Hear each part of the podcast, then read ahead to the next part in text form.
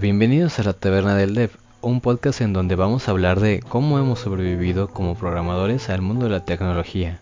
Vamos a hablar de nuestras experiencias, vamos a dar consejos y vamos a platicar de diferentes temas que ocurren alrededor del mundo de la tecnología. Bienvenidos.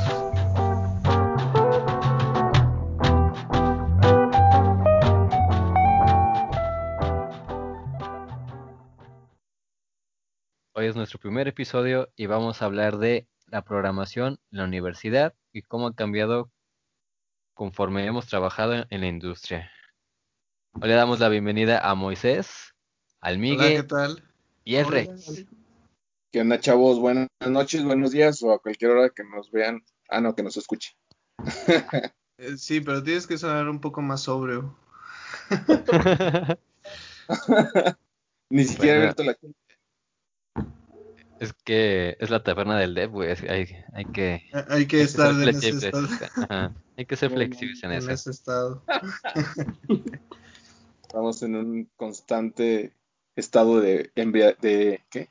Estamos en un costado eso. No constante estado de embriaguez. De embriaguez. Bueno, Martín, pues está para la primera cheve y pregunta. Bueno, bienvenidos. Vamos a abrirle. Ahí, está.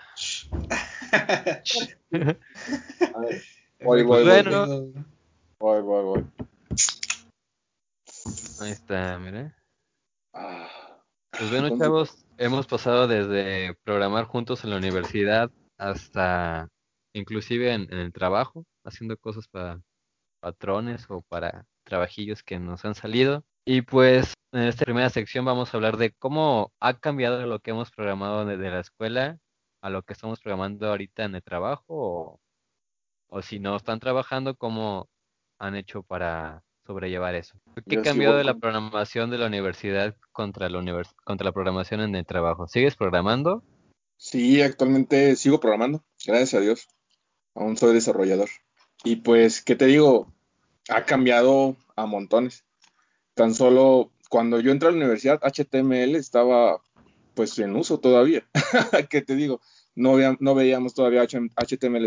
A razón de eso, no teníamos toda esta paquetería, hablando de programación web, no teníamos, por ejemplo, los frameworks de, Java, de JavaScript, como Angular, eh, Bootstrap, todas esas herramientas que ahora pues cualquier persona que se diga desarrollador web pues conoce.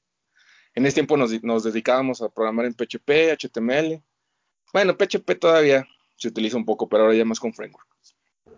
Actualmente, pues soy desarrollador, ya no tanto de plataformas completas, soy uh, administro y hago personalizaciones para un ERP que ya ahora ya está en la nube. Es un, hablamos de un SaaS, es Service as, a, Software.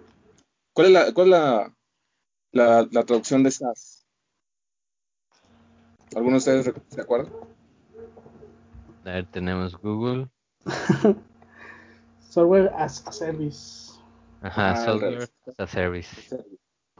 Sí, eh, en este caso, pues hablo de NetSuite. NetSuite es ya un ERP que es dueño Oracle y es un SaaS.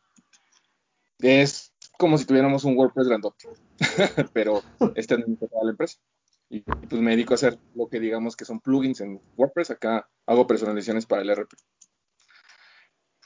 Que lo vi en la universidad, eh, yo creo que mm, no, nada, nada de lo que estoy viendo ahorita se remonta a aquella época. JavaScript ha evolucionado bastante desde que nosotros estábamos en la universidad. Eh, yo creo que lo fundamental se conserva, las lógicas de control, la lógica de control, pero en cuestión de tecnología ha avanzado a pasos gigantes. Bueno, pues ah. sigo yo.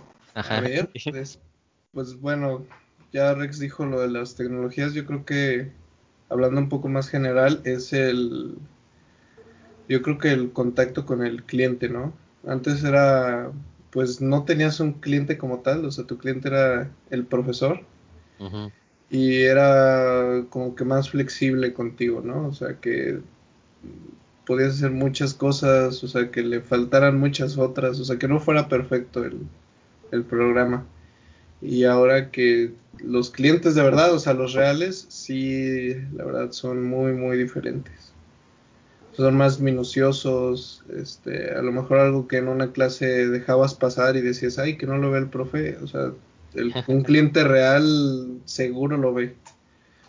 Y también, este, como ya tienes, pues, obviamente un cliente real que es para muchos usuarios, siempre encuentran la manera de encontrarle alguna forma de, de bypassear, de hacer algo que, que tienes que después hacer un parche, ¿no?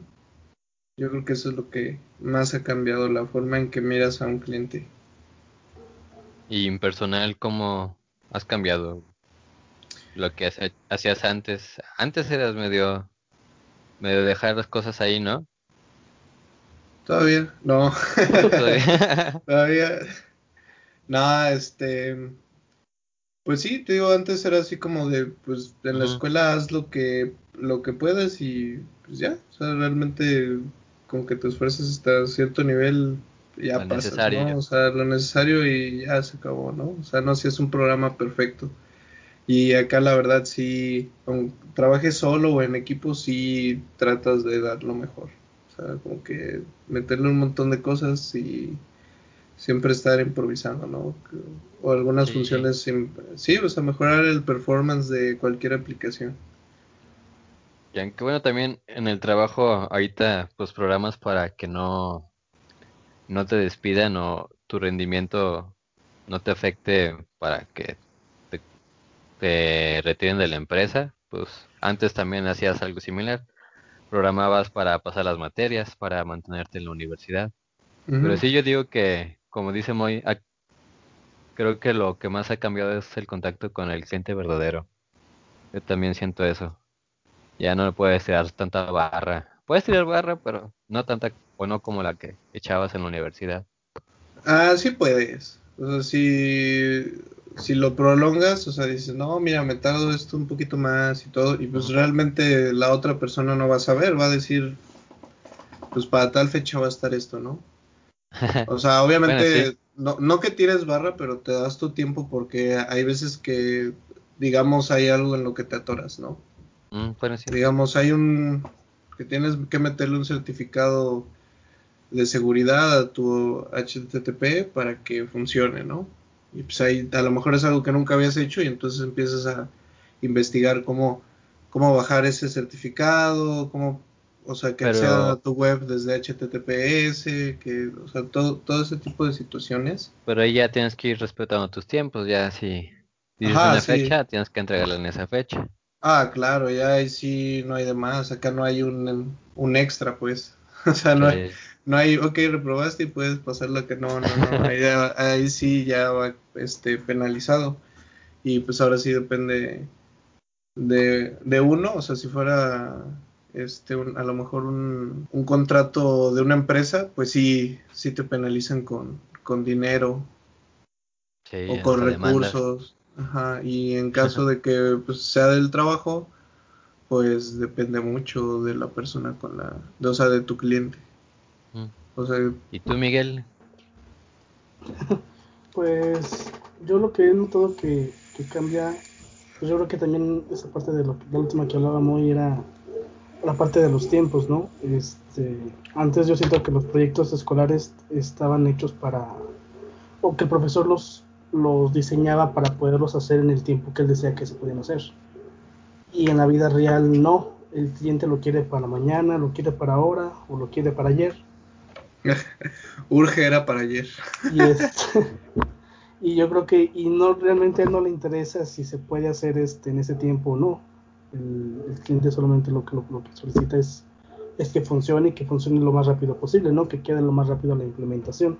Entonces yo creo que eso es lo que, lo que también cambia mucho, ¿no? Este, yo creo que antes no conocemos a veces ciertos puntos de estrés, a menos que fuera final de, curso, pero ahora sí te, la juegas más porque ya incluye parte de, pues como monetario, dinero, está inclusive hasta por ahí tu, tu reputación, entonces este, sí es más, más complicado, pero yo creo que también ayuda mucho que que cada vez que yo, yo siento que cada vez que vamos trabajando en nuevos proyectos ya vamos conociendo más a qué es lo que los, quieren los clientes y por dónde te pueden decir este, cámbiale aquí, cámbiale acá en cada, cada revisión. Yo he notado mucho eso, que al inicio que yo inicié a hacer proyectos para, pues ya de manera profesional, este, había muchos cambios en las revisiones. Y cada vez, este, pues voy, voy encontrando como que esa parte de, de decir, ah, pues yo creo que el cliente lo va a querer así porque el, anterior me lo pidió de esta manera. Y cada vez se van haciendo menos cambios y creo que es parte del crecimiento profesional de cada quien comparado con el de la, de la universidad, que el profesor ya te daba los requisitos y solamente tenías que cumplir con esos requisitos y el cliente no, el cliente a cada momento cambian los requisitos porque el porque el mercado cambió. Sí, o, o, simplemente no porque aparte de que no saben lo que quieren, este, el mercado cambia, ya no lo necesita como te lo pidió hace un mes y lo quiere con un cambio porque ahora lo necesita así, entonces este también trabajar con esa parte de la, de la frustración de decir, ah, pero usted me lo pidió así, no, no le puedes decir eso al, al cliente, te tiene que trabajar sobre cambio, sobre cambio. Bueno, sí es cierto, ahí tienes que entregarle algo que le sirva o tú adelantarte a lo que él quiere. Así es, es correcto. Sí, no puedes decirle, decirle, es que tú me dijiste que, que querías una radio, ahí está una radio, tú. Tú úsala como quieres. Pero que pues una radio especial que nada más sintonizara tres estaciones y que tuviera dos botones con los cuales podría cambiar esa estación, pero después iba a tener un tercer botón que iba a ser favorito y iba a llevarme a mi estación favorita. Yo, yo pienso que el, hay un factor bastante importante en la parte de qué tipo de proyecto es. Porque, por ejemplo, eh, habla, habla Miguel y creo que es más orientado cuando eres un, es un proyecto así como tipo freelancer o cuando tienes tratos directos o un sistema directo con un cliente en específico. Yo hablando, por ejemplo, ya siendo parte de una empresa, haciendo eh, desarrollos para una empresa, siento que el desarrollo es más noble que a comparación de la universidad. a lo mejor hablo sin, sin mucha experiencia, pero la verdad yo sufro menos aquí en el trabajo que en la universidad. Porque vamos, aquí en la, en la, en la, en el trabajo, hasta el momento yo nunca he tenido que batallar con personas que no quieran trabajar o personas que, pues, o sea, cada, quien tiene su rol. O sea, el business analyst va con el cliente, recoge todos los, los requisitos, todos los requerimientos y pues de cierta forma ya, ya se lo da digerido al, al desarrollador, luego el desarrollador hace su chamba y el que se encarga de probar antes de que llegue a la parte del cliente, pues es el departamento de, testing. Entonces, en esa parte a mí sí se me hace bastante noble en el momento en el que no me tengo que estresar porque mis compañeros no están haciendo su trabajo. Y, bueno, y parte de lo, por ejemplo, que decía Martín, de que lo haces porque no, no quieres que, te corran o, perder tu chamba. Por lo menos acá lo que yo he visto es que mm, cada quien defiende su, su fama como programador, su, su ética, como lo decía Miguel. acá luchas con, no, luchas por una calificación, como lo hacíamos en la universidad. Algo parecido, luchamos por tu, tu, tu reconocimiento como trabajador, ya sea como desarrollador, como business analyst. Siempre hay como ese ego o ganas de superarse y decir, ¿sabes qué? Yo voy a hacer bien mi trabajo y no tengo que no tengo por qué esperar a que alguien me diga hazlo, porque escuchando al fin del día, al final del día. En ese caso yo siento que es un poco más sencillo, hablando también de la parte de ser parte de una empresa, de estar ya en una en una parte de que tú eres tú eres miembro de un equipo de desarrollo. Cuando eres freelancer yo creo que cambia mucho las cosas porque tú eres el que recoge los requerimientos con el cliente, el que administra el proyecto, el que desarrolla, el que testea y pues ahí es todo este, esta lucha con el cliente de decir, ¿sabes qué? Pues mira, estos fueron los requerimientos, aquí está mi documento firmado por ti y empezar a manejar esta parte de, ¿sabes qué? ¿Necesitas otro cambio? Pues implica, no sé, más tiempo, más dinero. Incluso también ahí podría entrar otro tema que sería que tú en la universidad no sabes bien a lo que tú le vas a tirar en la programación, si tú quieres ser un analista, si quieres ser pro, programador, si quieres ser un tester.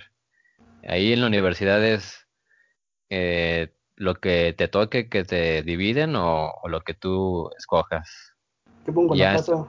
Ajá, yo pongo la casa clásica. Y pues ya estando, ya estando me llevo la compu a los viajes. no, pero muy cierto, o sea, tienes toda la razón. Yo creo que la universidad es el momento preciso para que tú recorras todos los roles y digas, ¿sabes qué? A mí no me gusta programar, a mí me gusta decirle a la gente de lo que se equivoca, ah, pues es tester. O no, pues la verdad, no me gusta programar ni testear ni meterme en la tlacha. A mí me gusta que decirle a la gente que haga. Ah, pues Project Manager. no sé. Aparte que, bueno, en la, industria tienes a lo mejor tres proyectos al mismo tiempo, pero en la universidad tenías un semestre y siete proyectos que más o, mal o bien tenés que terminar.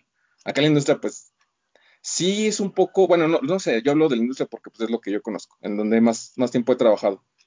Que sí hay bastante exigencia en la parte de completar los desarrollos, pero yo creo que un buen project manager te va a decir, ¿sabes qué? Tenemos este tiempo, ¿qué podemos hacer en este tiempo? O decir, ¿sabes qué? No se puede, te entregamos una primera etapa. O sea, no, no conozco a ningún project manager que te diga como en la universidad, ¿sabes qué? Tenemos un semestre y tenemos que sacar este proyecto. Y otros ocho proyectos o siete proyectos. En eso también a mí se me hace bastante más sencillo trabajar que en la universidad. A la fecha lo sigo diciendo. Yo sufrí más en la universidad que en el trabajo.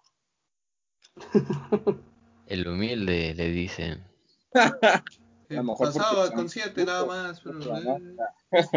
la, verdad te da mucho orgullo cuando ves que la gente está utilizando tu programa y dices, ay, güey. Sí, esa es otra, otra parte que vamos a tocar, los proyectos en el trabajo. Mm, si, si es que pueden contar de sus proyectos que están llevando ahorita, o si no, de los que han llevado, ¿tienen alguna experiencia acerca de eso? Que Uh, yo, wow. Mm, pues así, wow, wow, wow, no, pero yo creo que sí es muy diferente. Bueno, así como ya lo comentábamos antes, porque los proyectos de la escuela era, pues ya, ya terminé mi proyecto de la escuela y se acabó y ahí se quedaba. O sea, realmente no le dabas un seguimiento, no tenías usuarios reales ni nada. Mm. Y acá en, pues ya tienes un proyecto que va a utilizar este no sé, producción, que va a utilizar mantenimiento, que va a usar alguien, que son, no son dos, tres usuarios. Entonces, pues tienes que estar viendo la actualización de este, del, del, proyecto, y también tienes que ver este, que tus usuarios este, siempre estén, o sea, que no tengan problemas, ¿no? Digamos, a lo mejor de colección de bases de datos, ¿no? Que ya se saturó o cosas así. Siempre tienes que estar este, pues, al pendiente de, eso. Y también te, te llena de mucho orgullo cuando pasas, a lo mejor o vas a alguna junta y muestran tu proyecto. Entonces, bueno, el proyecto de todos, ¿no? Porque es en conjunto. Y ahí ya, a lo mejor antes era de que te envolvías este, con un project manager y un project manager te decía qué hacer y ya se acabó. Pero casi es, este, tú ve con tu cliente y trabaja con él y básicamente trabajas con él de la mano, ¿no? Y al final entre los dos hicieron un programa para 100 personas, ¿no? O sea, algo, algo muy pequeño. O a lo mejor es un parche de esto y esto ya lo utilizan unas 500 personas, ¿no? Este, todo, todo eso sí es... Y está más padre, creo, creo que es mucho mejor porque te le das un seguimiento a todo eso. Y la verdad está chido. Pues de esta parte, de mi parte, yo igual pienso lo mismo que, que ustedes. Yo creo que la primera vez que, que lanzas un proyecto, que desarrollas un proyecto y que te das cuenta que realmente lo están utilizando, o sea, que tú puedes ver que los usuarios lo manejan, que los usuarios están continuamente pues en contacto con lo que tú hiciste, con tu desarrollo y que te digan, ¿sabes qué? Mira, me, me, ayudó un chorro, me está, me está ahorrando bastante tiempo. Yo creo que hasta el momento que te das cuenta de que tus proyectos realmente se usan, te llena de orgullo bastante. O sea, adoptas tus desarrollos como si fueran tu bebé. Y muy diferente en la universidad, que en la universidad pues, sabías que lo ibas a desarrollar, lo ibas a entregar y pues, hasta ahí yo creo que, bueno, sí, hubo proyectos en los que, por ejemplo, al final de la carrera, que tienes que entregar ya proyectos reales y pues obviamente lo iban a utilizar y yo creo que ustedes también tienen, o sea, trabajamos en proyectos iguales o en los mismos proyectos, pues también hubo desarrollos que hicimos que lo iban a utilizar, pero yo creo que a mí no me, en mi caso personal, no, no, no me llegaba a la cabeza que realmente es algo que los usuarios iban a utilizar y les iba a ayudar. O sea, hasta que, esté, hasta que estuve en el trabajo me di cuenta, oh, no marches, esto lo están utilizando, como dice Moisés, 100 personas, 500 personas. Es, es, bastante bonito cuando por fin logras entregar algo y que las personas lo utilicen. Bueno, sí es cierto, ahí entra también en juego. Tú como recién egresado no, no sabes este el impacto que puede llegar a ser algo que tú estás desarrollando y hasta que ves que las personas lo empiezan a usar, dices, chin, debí de haberle puesto un botón aquí para que sea más fácil para ellos.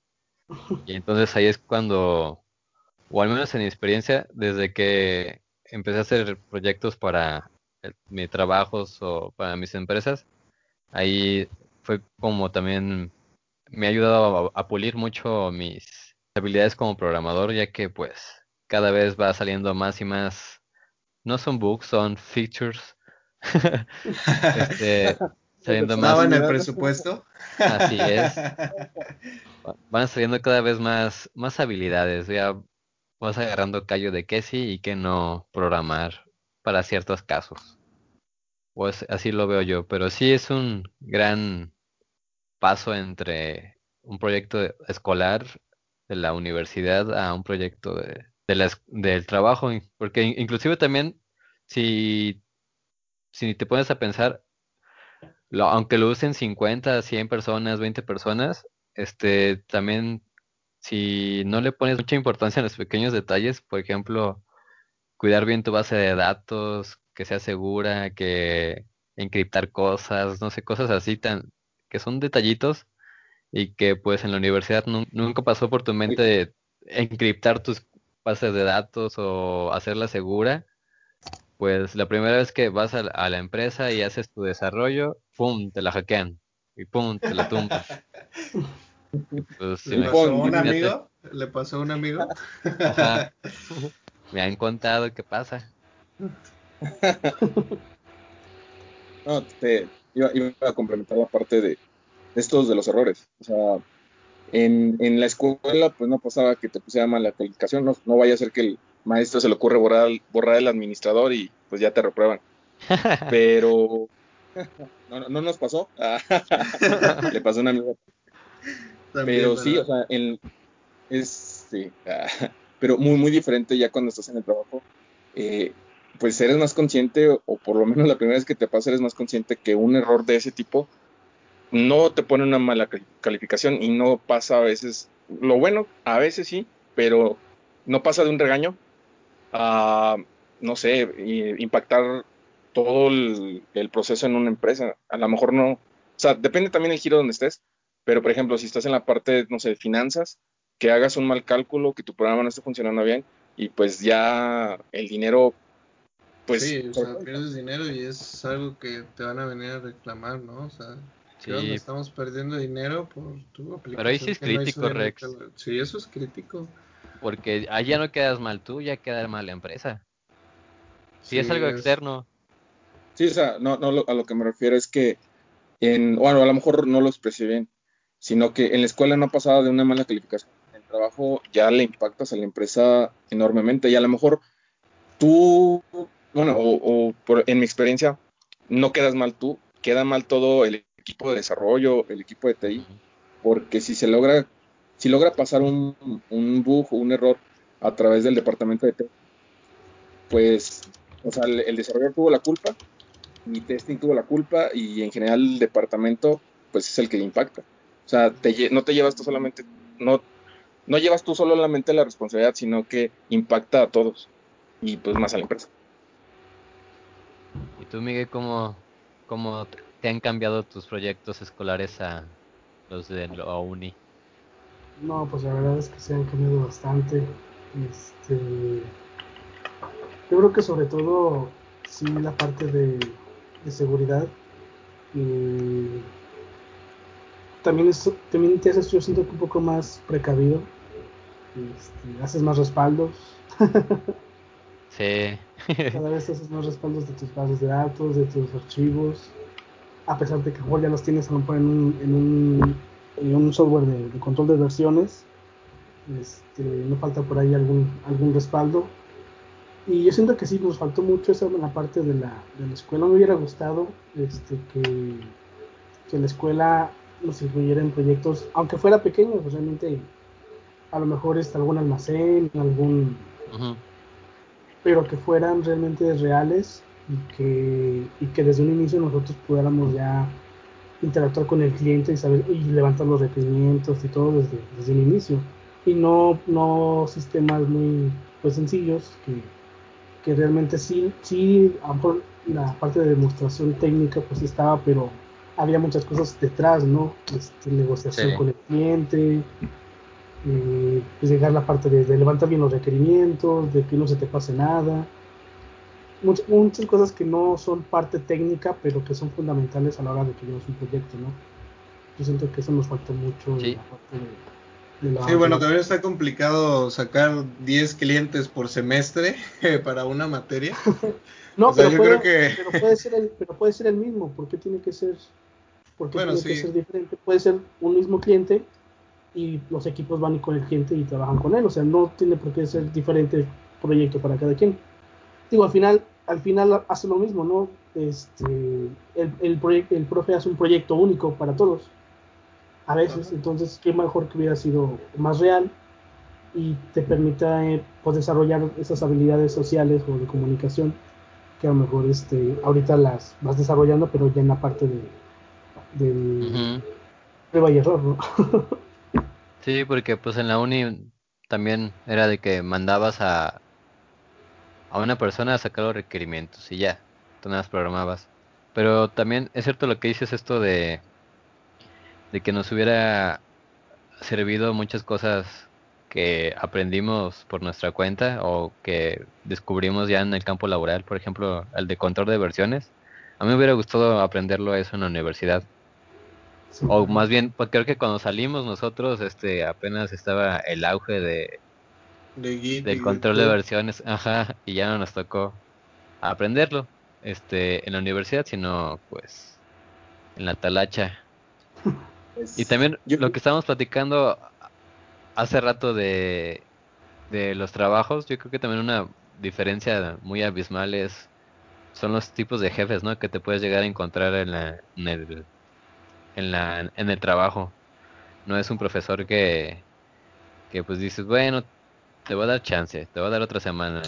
No hay diferentes tipos de jefes, ya sean unos más amables que otros, otros más propensos a, a decirte sus errores. Bueno, que bueno, todos deberían decir sus errores, pero otros más propensos a enojarse o no tomarlo muy bien que digamos a comparación de otros. Bueno, bueno, no sé qué quieren agregar. Pues yo creo que sí, ¿no? Nos faltó esa parte de, lo que comentas de los clientes. La verdad es que es tratar con un mundo de personas. Eh, yo por lo general mis clientes, este, pues sí, son, pues ya me conocen, este, ya saben qué, qué es lo que, o sea, el scope que tengo, o sea, la, lo que tengo que hacer y, o, lo, o el alcance que, de lo que quieren y pues siempre hay, siempre hay tiempo y siempre hay disponibilidad de recursos. Eso también es, es como que algo muy padre de ya trabajar en una empresa. Este, pero sí, los jefes, ah, bueno, los clientes, este, sí hay de todos. Hay, hay los que son los buena onda, los que te dicen sí, no hay problema. Tío, te vas haciendo poco a poco de tu fama y, y pues ya, o sea, digo, ya realmente si tú les dices tal día, tal día queda. Y todo esto. Y pues obviamente, bueno, acá en el, en el caso de, de una, de cuando trabajas en una empresa, pues lo escalan con tu jefe. O sea, que no quedó algo, pues vas, va sobre tu jefe. Y pues es ahí como que tú estás dejando en, en mal estatus a todo el departamento, a todos los que están este, ahí contigo, ¿no? Entonces por eso también era como decía Rex, es a lo mejor un poco más noble. Pero sí, yo creo que lo más difícil ha sido tratar con los con las personas que son directas, que te dicen, o sea, que te cuestionan, ¿no? O sea, no, pues mira, me tardo dos días en hacer un login. Ok, ¿y por qué no uno? Porque me tardo dos días. No, no, no, pero yo lo quiero en uno. O sea, siempre ahí como que tratan de negociar o tratan de... Y a lo mejor hay algo con lo que te agarran en curva y, uy, no, bueno, ahí te hacen...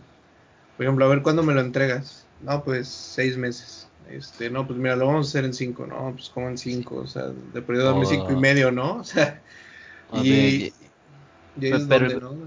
O que te digan de, oye, pero el programador pasado lo, lo hacían en tres meses, ¿por qué tú me dices que en cinco meses? ¿Qué no hacen lo mismo que ustedes dos? Sí, ah, sí, pero pues... Es que no. Nos ha pasado, ¿verdad sí, Miguel? sí. O sea, y realmente, pues, pues, no, o sea, a esos, a esos, yo creo que a esos tipo de clientes, pues hay que enfrentarlos con, con la, o sea, con la misma, con la misma vara que miden ellos. Y realmente no es tan mala idea, no, no me ha salido mal hasta ahorita, pero sí al principio, cuando empecé a tratar con ese tipo de personas, sí era muy complicado y sí siempre me metían, pues no en problemas, pero sí en situaciones incómodas que al final, ajá, o sea, realmente uno como que dice, no, pues es que es el cliente, el cliente tiene la razón, pero ya después es donde dices, ay, no siempre, tiene, no la siempre tiene la razón, o sea, a veces no sabe ni lo que quiere, pero bueno.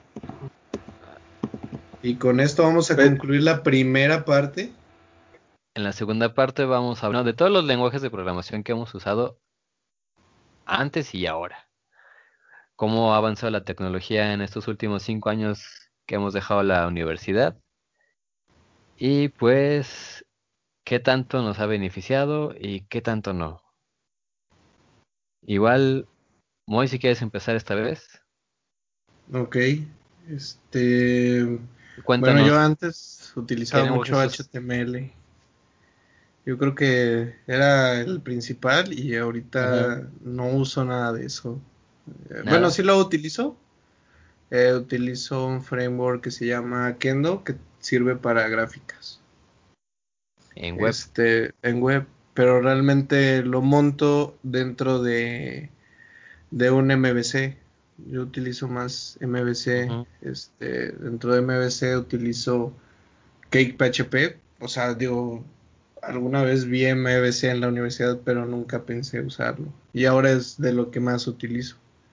Mm. Este, por ejemplo, también uso MV5, que es el de Visual Studio. Y utilizo mucho, mucho Visual Studio para lo que son este, los Windows Form. Cosa que antes, pues, hacía yo desde cero mi interfaz en Python. Digo, a lo mejor no era tan. Eh, pues era más este, como que programar línea por línea para que se viera un cuadrito. Y en cambio en Visual, pues ya le dices, oye, hazme un cuadro. Y ya está sí, o sea, tienes todo ya más rápido, ¿no? Más accesible. Es una herramienta de trabajo que sí me ha ayudado mucho. Y para llegar a, a lo que estás ahorita, bueno, tus conocimientos de ahorita fueron porque por necesidad de trabajo o alguna o qué otro lenguaje que sabes ahorita ya lo aprendiste por gusto antes. pues fue más por necesidad. Eh, Visual Studio, las licencias, este, como cualquier compañía, este, te dan así licencias de Windows, pues se da cuenta aquí te dan las licencias de Visual, ¿no? O sea, te las, o sea, es tu usuario y te la agregan y pues ya. Entonces, realmente usamos mucho Visual Studio. ¿Por qué? Porque también muchas de las plataformas que utilizamos son Windows, si no es que todo, hasta los servidores son Windows. Entonces, pues sí fue por necesidad. Este, por gusto fue MBC. Yo creo que eso sí fue por gusto. Y un poco de ambas fue, a lo mejor no bueno, no es un lenguaje, pero usar Git. Yo creo que sí fue por ambas, por gusto y por necesidad. Necesidad porque sí necesitábamos una herramienta de control de versiones porque estábamos trabajando tres personas al mismo tiempo en uno. Y entonces sí era un poco complicado este, de no tratar sobre escribir uno sobre el otro, ¿no? Y, Y pues para eso utilizaba el Git y también digo, fue por gusto porque pues, ya era una herramienta que yo ya había utilizado y pues me gusta utilizarla. Mm, muy bien. ¿Y actualmente cómo te sientes? Bien. ¿Cuánto a esos programas? ¿Sí? Sí, realmente estoy muy a gusto. Este, digo, tengo tres, cuatro programas y unos los usan mucho en la línea. Entonces, pues sí es, yo creo que lo único que sí es de que pues yo soy mi propio soporte. O sea, yo no creo un programa y ya te lo dejo y ahora sí otro departamento se encarga del soporte, ¿no? O sea, yo me tengo que encargar de todo. Entonces, pues sí, a veces sí es un poco complicado cuando son dos, dos, este, trabajos o bueno, dos proyectos que se hicieron y los dos te piden soporte, pues sí está un poquito complicado. Y para capítulos posteriores, ¿te consideras frontend o backend? Ah, backend, fácil. Backend, ok, muy bien. Backend 100%. Sí, me pues encanta hacer scripting. ¿Sí? ¿Eh? Me gusta mucho. Pero bueno, uso más scripts de consola de la consola de Windows. Ok. No, pues sí, pues que usas más todo lo de Windows, ¿eh? Sí, entonces por eso sí hago scripting, pero es de Windows, entonces. Ah, muy bien, Moy. Pues bueno, se fue el señor Moy. Vamos a ver ahora con Iván Posadas. Iván Posadas, cuéntanos tu experiencia de los lenguajes de programación que antes usabas y que ahora usas. Adelante. Pues Mm, realmente en el, en el tiempo desde que salí de la universidad he estado en varias empresas. Entonces he tenido oportunidad de manejar pues bastantes lenguajes de programación en lo que son lenguajes de programación y tecnologías en general. Recuerdo en mi primer trabajo eh, tuve la oportunidad de trabajar en HTML con una, una página web para, eh, bueno, de ahí desarrollaban, era una una asociación, civil donde se desarrollaban juegos para niños. Eh, yo me encargaba más o menos eh, de la parte de la creación de los videojuegos junto con otro equipo, claro, un equipo creativo. En esa parte yo utilizaba una tecnología, un lenguaje que se llama ActionScript, que es mm, similar a JavaScript, pero orientado a, las animaciones en, Adobe. Después, eh, en, una, en una constructora, tuve la oportunidad de trabajar en PHP. El PHP ya lo utilizaba desde la universidad, pero pues como siempre, o sea, en, la parte profesional es muy diferente cuando programabas en, la universidad. Acá aprendí bastantes cosas, sobre todo aprendí a utilizar frameworks. En la universidad jamás utilicé un framework. En, la constructora, pues estábamos haciendo una especie de CRM. Entonces, pues utilizábamos ya plugins para poder, digo, frameworks para ayudarnos bastante en el trabajo, para hacer interfaces que compartíamos en todo el desarrollo. Eso en la parte de PHP. Después estuve en una consultoría de software. Eh, ahí tuve la oportunidad de aprender eh, C Sharp con .NET y ASP. Ahí también parte web, parte de desarrollo de aplicaciones en desktop. Y después me, me integré a la parte donde actualmente trabajo. Trabajo con Python, con JavaScript principalmente con hay una, plataforma, un framework dentro de las bases de datos de Oracle que se llama Apex. Es una, un framework de desarrollo de interfaces rápidas. Ahí utilizas PLSQL, que es esta parte del lenguaje de scripting para las bases de datos de Oracle.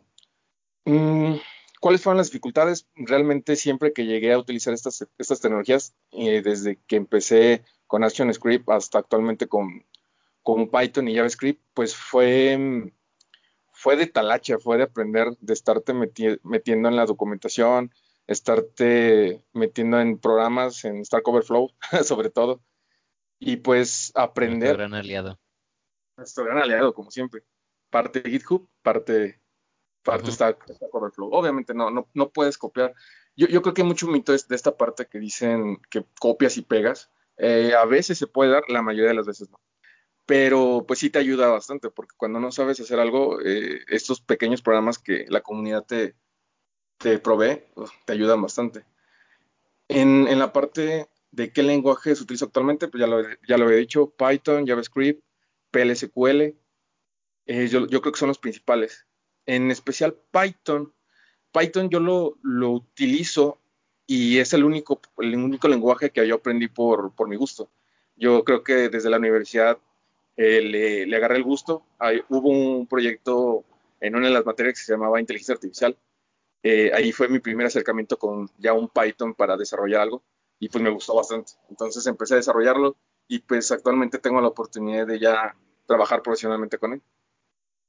Me he actualizado por voluntad o por necesidad. Yo creo que lamentablemente eh, por necesidad. Sí, como digo, Python sí, yo hacía desarrollos por mi parte, pero la gran mayoría te lo va dictando lo que vas necesitando. O sea, llegas a la empresa y, pues, por ejemplo, en la consultoría eh, me dijeron, ¿qué, ¿qué manejas? No, pues JavaScript. Ah, no, necesitamos un lenguaje que sea orientado a .NET.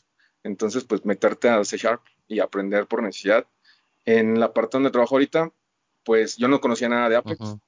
También ya había por ahí un, un desarrollo que algún compañero de Estados Unidos había hecho y pues me metí a ver cómo funcionaba y a partir de ahí creé un nuevo, una nueva plataforma. Entonces, pues sí, no, no, sé si en otros casos sea que la mayoría de las, de las cosas que utilizas eh, hayan sido por, por, voluntad propia, pero en mi caso la mayoría de las tecnologías son, son por necesidad, que al final del día, o sea, tú le agarras el gusto, actualmente no manejo ninguna tecnología que no me guste. Ya, eh, ya cuando lo manejo, cuando empiezas por necesidad, tal vez pues tienes que, hacerlo porque te lo piden. Pero una vez que las una vez que las utilizas, pues tú mismo, la inercia te va pidiendo que, que tú por, por gusto vayas buscando qué más hay, porque pues ya adquieres esa, esa, ese skill de que tienes que buscar, tienes que aprender para, por, para poder conocer qué puedes hacer con ese lenguaje, porque, por ejemplo, o sea, puedes hacer lo mismo en Python que en PHP, que en JavaScript, pero cada lenguaje tiene sus herramientas y sus particularidades que si las conoces te pueden sacar de muchos apuros. Y aparte, pues ya vas desarrollando tus propios proyectos en esos lenguajes y pues quieras o no, les, empiezas a agarrar amor a lo que haces tú mismo y pues te empieza a gustar, ¿no? Sí, sí, te, enamoras, te enamoras de, los lenguajes que utilizas. Y, pues siempre estás abierto a, a que te metan un nuevo lenguaje. Oye, sí.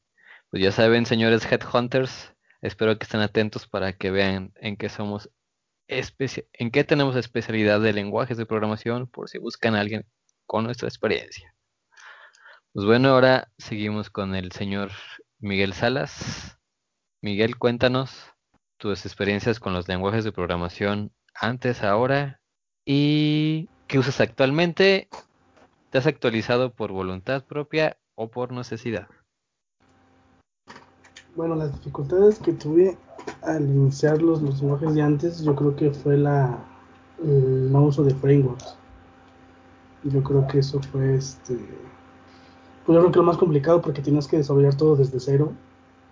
Y ciertamente sí te ayuda para aprender parte del lenguaje, pero ya en un mundo laboral, pues el tiempo es lo más importante y, y creo que fue de lo que tuve que aprender, ¿no? La, parte de utilizar frameworks para los lenguajes.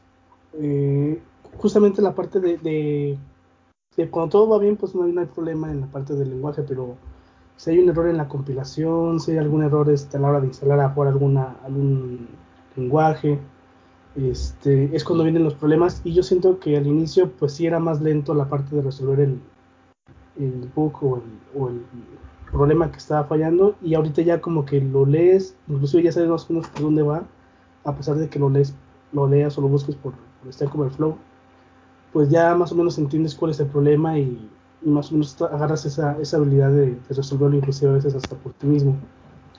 Entonces yo creo que eso fue lo, lo que las dificultades que tuve antes.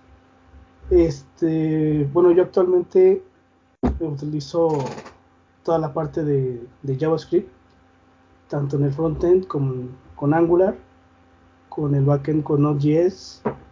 Este, por ahí anda un proyecto interesante con, con React Native, que también es JavaScript.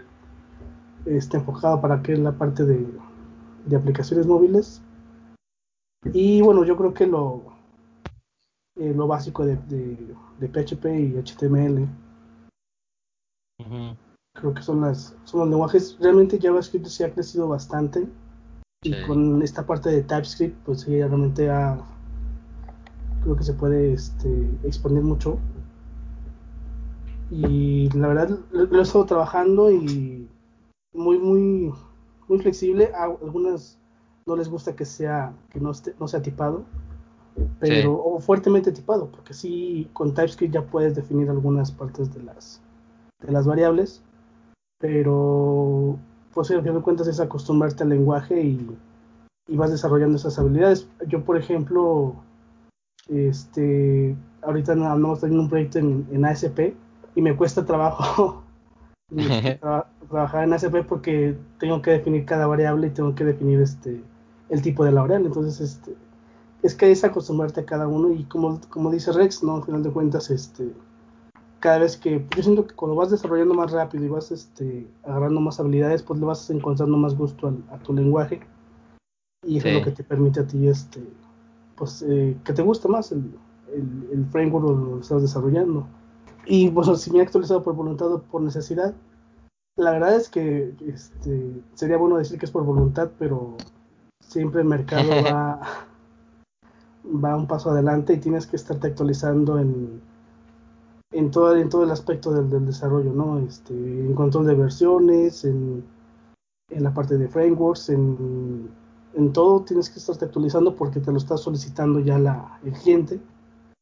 Y eso yo, creo que también está bien porque te impulsan o, o, te, te libera de esa zona de confort que de repente puedes, este, puedes quedarte, que al final de cuentas puedes este, quedarte ahí y sin sin, este, sin esforzarte más y el mercado te impulsa a, cambiar, a, evolucionar y aprender cosas nuevas. Entonces, este, también yo creo que es, bueno eso, que no, te, que no te quedes siempre en tu zona de confort y que siempre estés buscando qué más hay o qué es lo nuevo, ¿verdad?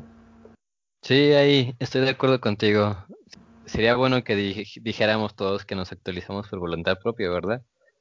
Pero yo creo que actualizarse por necesidades también un signo de que el mercado va cambiando, las tecnologías van avanzando y pues de que tú te estás actualizando, eh, no, no te estás quedando atrás, no, no estás conforme de que sabes solamente un lenguaje de programación y que crees que con eso vas a poder sobrevivir en este mercado que es nuestra área de tecnologías.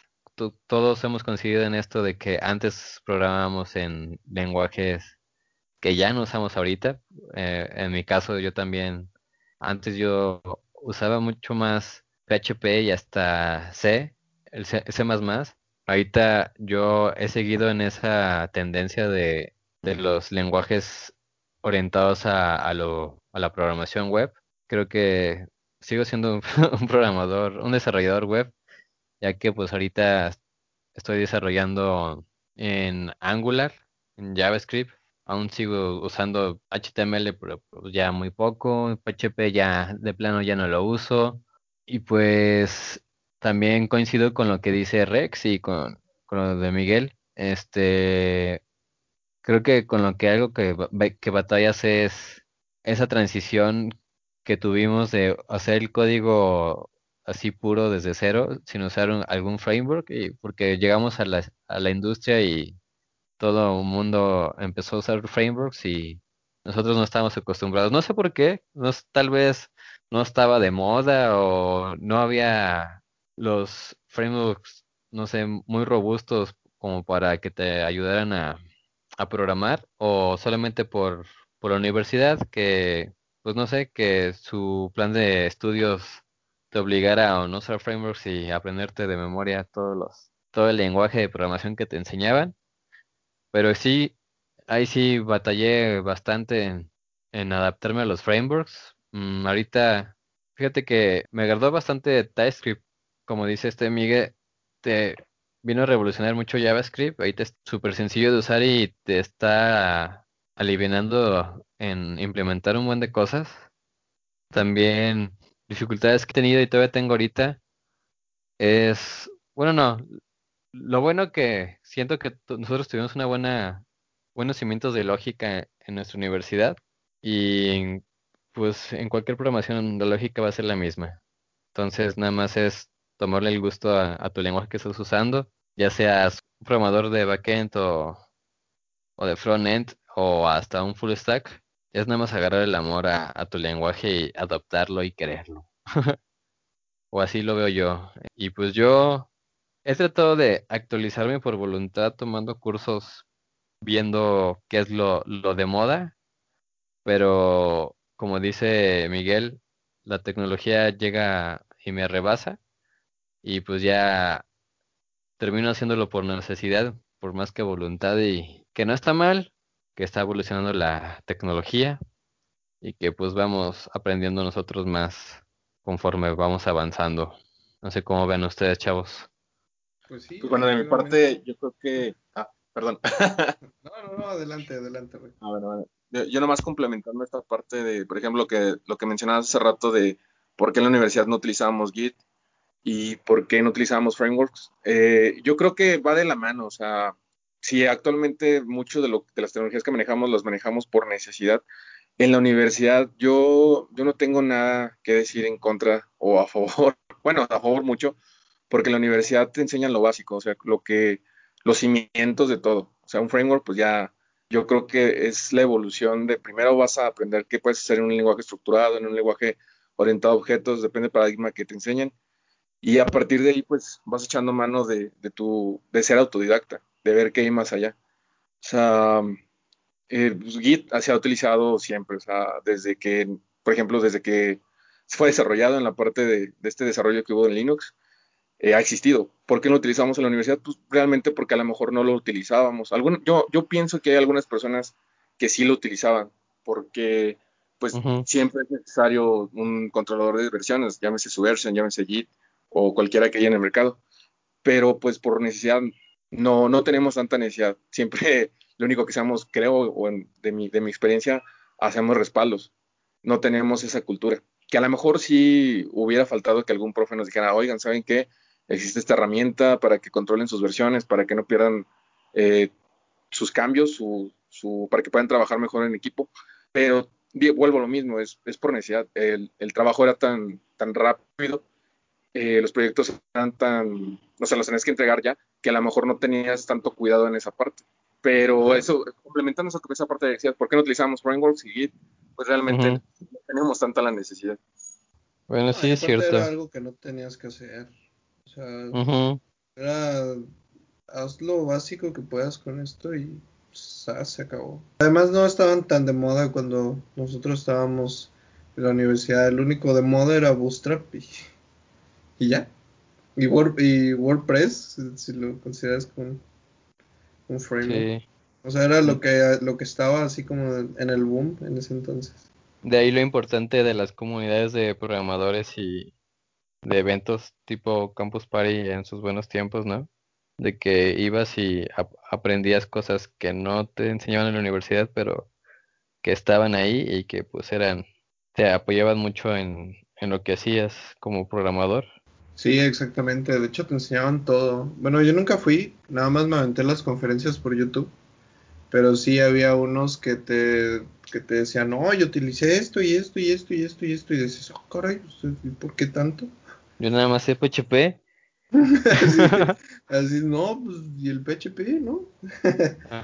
No, y acá te salían con que utilizaban a lo mejor un un servidor embebido en algún lugar en Estados Unidos que tenía Linux y ya te, tenía instalado Ruby on Rails y entonces te mandaban JSON y ese tú lo recibías y ese ya lo concatenabas o hacías lo que quisieras con él y hacía un montón de cosas y de repente ya te decía, ah bueno y, y el resultado es 5, ¿no? y era una calculadora. Pero sí, o sea, era algo que estaba muy, muy pero estaba padre porque había una forma diferente de, programar. Eh, eso sí, yo creo que lo bueno de la universidad, lo que sí nos dejó, fue una mucha lógica. Siempre más por la lógica, por enseñarnos diferentes tipos de lenguajes para que nos adaptáramos a cualquier cosa. Y pues se ve reflejado que actualmente pues ponos cualquier lenguaje y, y sacas el proyecto que tengas que sacar. O sea, no, a lo mejor no va a ser la, una obra, una masterpiece, pero pues sí vas a, vas a poder dar un buen resultado, ¿no? Al menos funcionalidad sí, sí o sí. Sí. ¿Tú, Miguel, algo que tengas que agregar? No, pues la verdad, este, creo que tienen, tienen toda la razón la parte de, de que a lo mejor en nuestra época no estaba tan de moda todo. Yo creo que lo más, lo que lo más este, dinámico que podemos desarrollar con jQuery era la parte de llamadas Ajax. Sí. Este, ya con eso creíamos que estábamos este, subiendo de nivel. Y cuando pues, realmente viene el boom de todo esto del, de todas estas este, arquitecturas de, de, de MVC, de de MVVM, toda esta parte de, de, formas de trabajo, metodologías ágiles. Creo que es muy, muy bueno ahorita para las, nuevas generaciones que ya tienen a lo mejor esto pues, ya disponible para ellos. Este, yo creo, yo creo que también eso se ha facilitado, ¿no? Yo creo que cada vez el, el instalar o el, o el configurar tu entorno de trabajo cada vez se ha hecho más, más práctico, gracias al trabajo de, de muchos programadores o desarrolladores. Porque antes a lo mejor batallabas más y no había tanta documentación como ahora, y ahorita ya nada más es un comando y ya te instala todo y te configura y te dice hola, ¿no? Sí, es cierto. Y entonces eso también te facilita mucho la parte de, de, aprender una nueva tecnología porque ya no tienes que batallar con la configuración y el, toda la parte de, configurar tu entorno, o a lo mejor este tienes una versión anterior y, y es más complicado, era más complicado antes, por ejemplo, instalar un framework que ahora no yo siento que también toda esta parte ha, ayudado mucho a que se, se viralice todo, toda la parte de, frameworks. Y pues bueno, la verdad es que ahorita ya es un, mundo mucho más rápido, cada vez este, salen nuevas tecnologías y se requieren que cada vez estamos aprendiendo más rápido un nuevo framework una nueva tecnología porque ya cambió, ya se configuró, ya mejoró. Y pues eso es la parte, yo creo que eso es un entorno que va a seguir eh, acelerándose cada vez más y más y más. Y lo único que nos queda pues es este tratar de aprenderlo lo más rápido posible antes de que vuelva a cambiar. sí, así y actualizarse en el camino, en el proceso. actualizando. Pues bueno, entonces vamos a cerrar este episodio número uno. Resumiendo, bueno, hemos cambiado demasiado en, en tanto la programación de la universidad ahorita pero me, me da gusto que todos, todos ahorita hemos, nos está yendo, pues, digamos, bien. En programación, siento que tenemos un buen nivel nosotros. Estamos aprendiendo cosas y me consta que cada uno está avanzando en su área. Otros front, otros back, otros los dos. Esperemos que sigamos así para tener de qué hablar durante todos estos episodios en el podcast y que tengamos audiencia y éxito en este podcast, chavos. Faltan otros como cuatro integrantes de este podcast. Van a surgir mediante vayamos avanzando en los episodios. Pero pues mientras vamos a cerrar este episodio del podcast hablando de algo más de nosotros de tecnologías. Vamos a hablar de Steam. Ya estamos en las rebajas de verano, chavos. ¿Ya compraron? ¿Ya van a comprar algo? ¿Saben qué comprar? ¿O no van a comprar nada? A ver, Moy. Ah, yo la verdad sí estoy tentado por el Doom. Por un. El Division. O tal vez. Tal vez. Este. Unos de gestión. Que están muy buenos. Que se llama Rimworld. Este. Está. Está decente. Bueno, son de esos tipo 2D. Este. Sí y el otro vendría siendo el Three Kingdoms, el de Total War. Son, sí, la verdad he visto partidas de eso y de que sí duran bastante. creo, que sí te echas. Es como el Civilization, una partida Ajá. que duras ahí un montón de horas. ¿Y no has comprado nada? Todavía no me he comprado nada. Este, estoy esperando porque a lo mejor también me compró algo en el PlayStation. Entonces, todavía ah. estoy viendo a ver qué es, a ver cuál de los dos cae. pues, ojalá que se, se, vengan buenas compras con buenos descuentos. ¿Y ustedes, Miguel e Iván, piensan comprar algo? ¿Han visto algo bueno? Este, pues estaba viendo, estaba viendo Age of Empires. Ajá. Ahí, este, ya tengo el, el 2, entonces igual el 3, que se lo estabas comentando, igual y también me lo, lo compro, porque sí está muy... Yo lo jugué hace mucho tiempo, pero la verdad sí, sí, es muy, muy adictivo. Tengo que pensarlo bien. Sí, ah, y aparte estaba en una buena, un buen paquete de oferta. Yo, yo ya lo compré, ya dije, me falta el 3, lo voy a comprar. ¿Qué te incluía ¿Qué el paquete? En las extensiones del 2, que era el, el Forgotten, de Rise of the ah, Rajas y The African Kingdoms, más el Age of Empires 3. Oh, está bien. Estaba barato, creo que 100 pesos o algo así. O 150 por ahí. Pero estaba barato. A mí se me hizo barato. no, 150 está barato. Igual y lo compro. sí, cómpralo que se hagan las retas. Igual y aparte del podcast hacemos un stream y así. no estaría mal. Sí, y, y tú Iván, ¿vas a comprar? ¿Compraste? ¿Te vale verga todo? no, terminé comprando el Portal, Portal 2. Estaba en 10 pesitos. Entonces, Dije, ah, que son 10 pesitos, un chesco menos. el único que compré. Eh, yo creo que ahorita, es que en Steam ya, la verdad ya no he comprado. Creo que mi último juego grande fue el de, ay, ¿cómo se llamaba? Acaba de salir una, nueva serie en, Netflix de, esta, de este videojuego. ¿The Witcher? The Witcher, The Witcher 3. Fue el último que compré grande. Y a partir de no, es que casi ya no juego en la computadora. Ya me la paso más en el, bueno, eh, hablando de noticias de videojuegos, van a sacar la, en Netflix la, la ah, serie de The Witcher. Sí, ya sé. Se ve buena, al menos las, las imágenes. Esperemos que no decepcione. Y en cuanto a Steam, yo les recomiendo que compren el de Move or Die. Ah, buenísimo. Muy bueno, yo lo tengo bueno. Como Deberían de comprarlo los que no lo tienen para hacer acá las retas entre todos.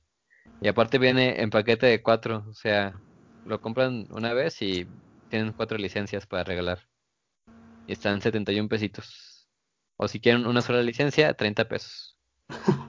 Y está, está muy bueno, muy adictivo. Por cierto, Steve, si quieres patrocinarnos, aquí tienes la mejor oportunidad para llevarte una pues buena publicidad. Así es, ya sea. Porque si no, vamos a empezar a hablar de Epic. Ya sea Steam o cualquier empresa que, nos esté escuchando. Aceptamos cervezas como pago. como pago. Cerveza y pizza para hablar en este podcast. Pues bueno, chavos. Terminamos este primer podcast. Oh, entonces ahora sí ya puedo despedirnos. Ah, sí, despídenos, por favor. Hazme el honor. La taberna del Dev se despide, pero sin antes desearles salud. Saludos. Salud, salud. Salud. Muy bien, muy bien.